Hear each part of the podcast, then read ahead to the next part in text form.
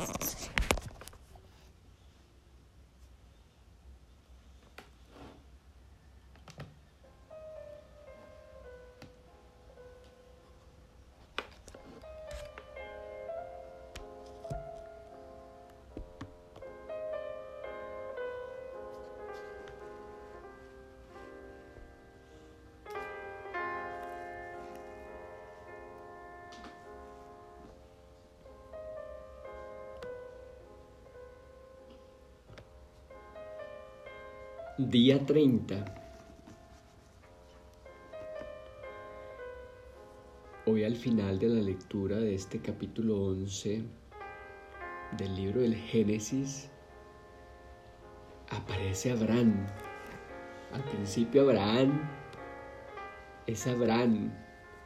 Siempre el Señor nos cambia el nombre al que Él sabe que nos lleva a construir una vida diferente.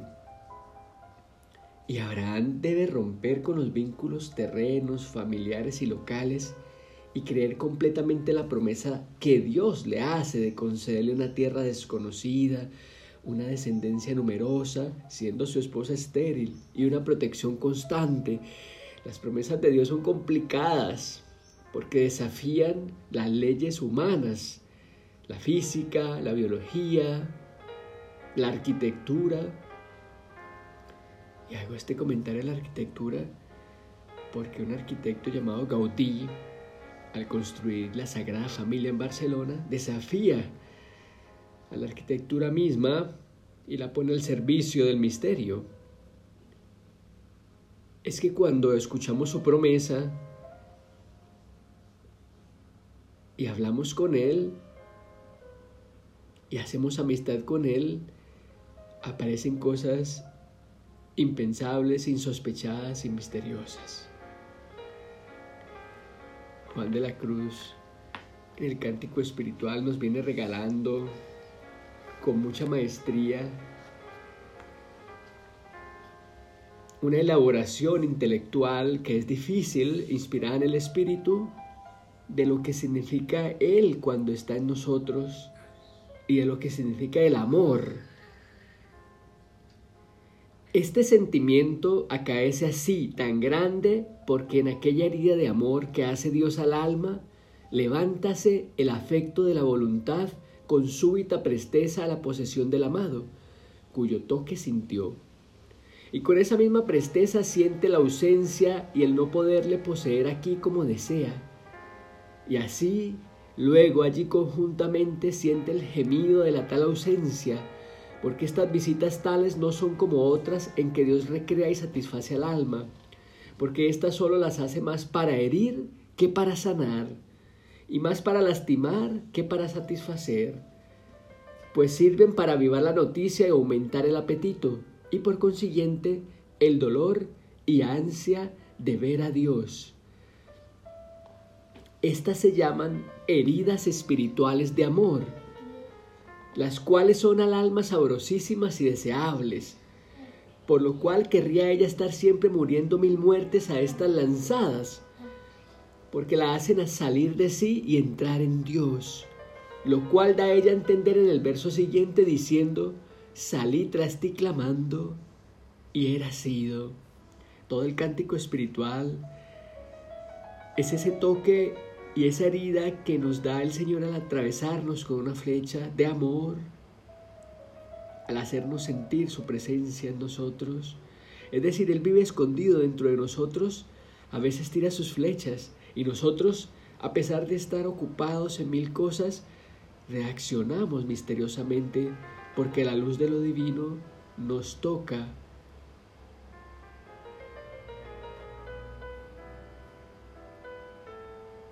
solo las hace las visitas, sale de su casa, de lo escondido, nos visita, que es una gracia, que es lo que veremos en Abraham en su historia. Es una gracia y recordemos que Abraham viene de la familia de Sem, hijo de Noé. Ya vamos comprendiendo por qué todo tiene una relación. Las visitas, como la que le hizo a María, a José, las visitas, las hace más para herir que para sanar.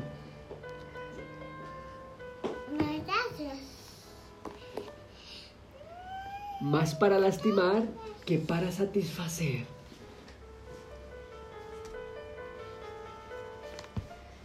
Qué lindo poder sentir esas visitas y por supuesto que sentimos más la herida, sentimos más que nos lastima porque nos desacomoda de lo que veníamos viviendo.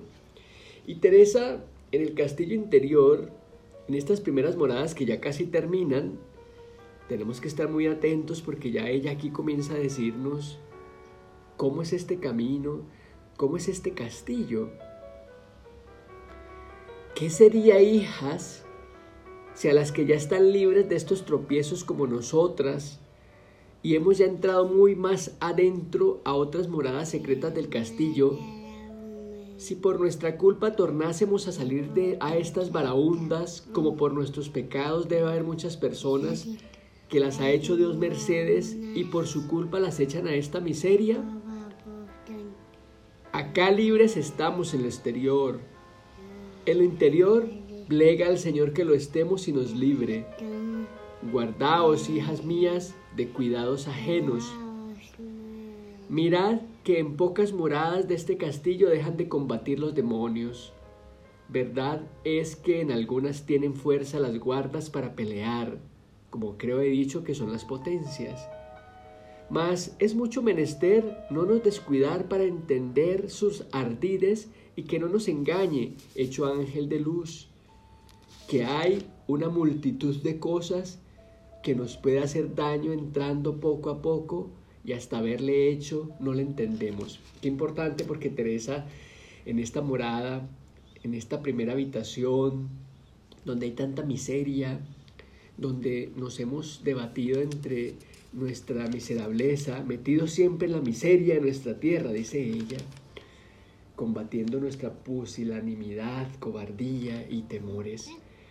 Pues allí también hay una luz que nos toca, lo ha dicho Juan, ese toque que nos hiere, pero tengan cuidado, porque a veces este ángel que ha caído, según lo que vamos a ver más adelante, pues se disfraza de ángel de luz y nos hace pensar que es Dios mismo. Ella está advirtiendo allí que estamos en lo exterior, guardadas, en la oración, en la contemplación, en, los, en las liturgias, en los quehaceres religiosos, aparentemente porque adentro solo Dios nos guarda. Es decir, que podemos estar cometiendo muchos errores pensando que estamos haciendo las cosas bien para su amistad. Por eso este camino nos conduce a comprender la historia humana en su debilidad, la historia humana en todos aquellos que un día recibieron llamados y los veremos caer en esta historia de la Biblia que leemos, como cayó el rey David, como cayó Salomón, como cayeron tantos, casi todos los relatos bíblicos son de personas que cayeron, son de personas que escucharon a este ángel de luz supuestamente, pero era un disfraz que tenía. Pero a pesar de eso, nuestro Dios, el que nos habita, el que hace parte de nosotros en el interior, nos toca y nos hiere, nos lastima, nos visita, no para satisfacernos, sino para despertarnos. Esta es la descendencia de Sem. Cuando Sem tenía 100 años, engendró a Arpaxad dos años después del diluvio. Después de engendrar a Arpaxad, Sem vivió 500 años y engendró hijos e hijas.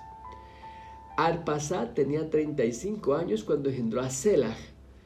Después de engendrar a Selah, Arpaxad vivió todavía 403 años y engendró hijos e hijas. Un pequeño paréntesis para decirles que escuchemos este relato que va a traer genealogía de la descendencia de Sem hasta llegar a Abraham, como si fuera la nuestra, como si, escuchara, como si escucháramos los nombres de nuestros ancestros.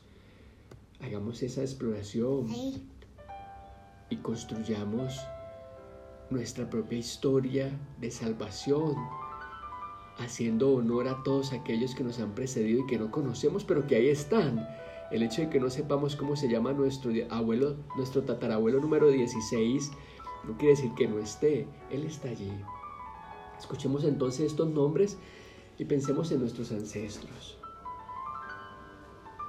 A la edad de 30 años, Selah engendró a Eber Después de engendrar a Eber, Selah vivió todavía 403 años y engendró hijos e hijas. A la edad de 34 años, Eber engendró a Peleg. Después de nacer Peleg, Eber vivió todavía otros 430 años y engendró hijos e hijas. A la edad de 30 años, Peleg engendró a Reú. Después de engendrar a Reú, Peleg vivió todavía 209 años y engendró hijos e hijas. A la edad de 32 años, Reú engendró a Serug. Después de engendrar a Serug, Reú vivió todavía 207 años y engendró hijos e hijas. A la edad de 30 años, Serug engendró a Nahor. Después de engendrar a Nahor, Serug vivió todavía 200 años y engendró hijos e hijas. A la edad de 29 años, Nahor engendró a Terah. Después de engendrar a Terah, Nahor vivió otros 119 años y engendró hijos e hijas. A la edad de 70 años, Terah engendró a Abraham, Nahor y Arán. Y aquí comienza nuestra historia oficial de la salvación con Abraham, que en primera instancia se llama Abraham. En la próxima parte veremos el origen y formación del pueblo elegido, de nuestro pueblo, de tu pueblo, de mi pueblo, de todos los habitantes de la tierra que un día voltearon la mirada al Señor. Nos ha acompañado todo el tiempo en un silencio contemplativo, en mis brazos, sentado conmigo, Simón del Carmel.